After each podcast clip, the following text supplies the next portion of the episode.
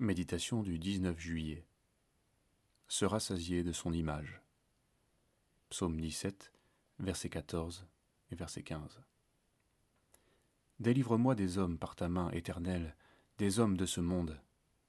Leur part est dans la vie, et tu remplis leur ventre de ce que tu as mis en réserve. Leurs fils sont rassasiés, et ils laissent leur superflu à leurs jeunes enfants.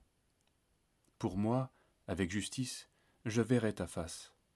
Dès le réveil, je me rassasirai de ton image.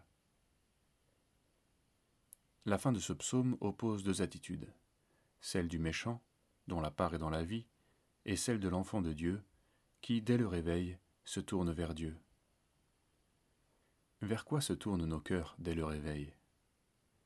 Certainement vers une foule de choses très légitimes. Devant une nouvelle journée qui s'amorce, se dresse une liste d'impératifs divers et de préoccupations. Pris dans nos diverses occupations journalières, nous n'avons guère le sentiment de faire le mal. La vie suit son cours, nous élevons nos enfants, nous les marions, nous gérons nos biens, nous travaillons du mieux possible. Les hommes du temps de Noé en faisaient tout autant. Ils mangeaient, buvaient, mariaient leurs enfants et leurs petits-enfants. Matthieu 24, verset 37. Que faisons-nous de mal sinon ne pas écouter Dieu, ni nous soucier de l'éternité?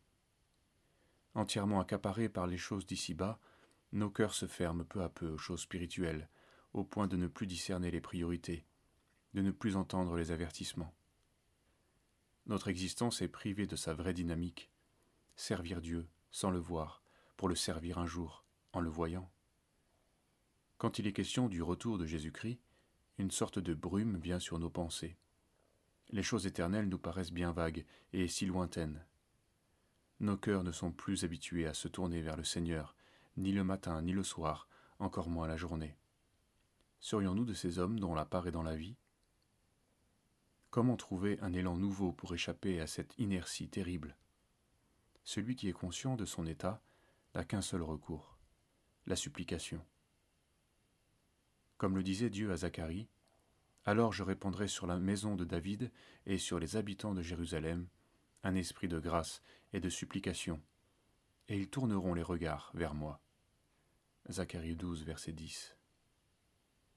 C'est en suppliant le Seigneur de nous accorder un esprit de révélation que nous pourrons de nouveau saisir pleinement son amour et la grandeur du salut. La connaissance de l'amour du Père fera grandir notre amour pour lui et nous permettra de traverser les épreuves. Les affaires de la vie passeront au second plan, car notre destinée est céleste, et la connaissance du Seigneur est notre plus grand bien.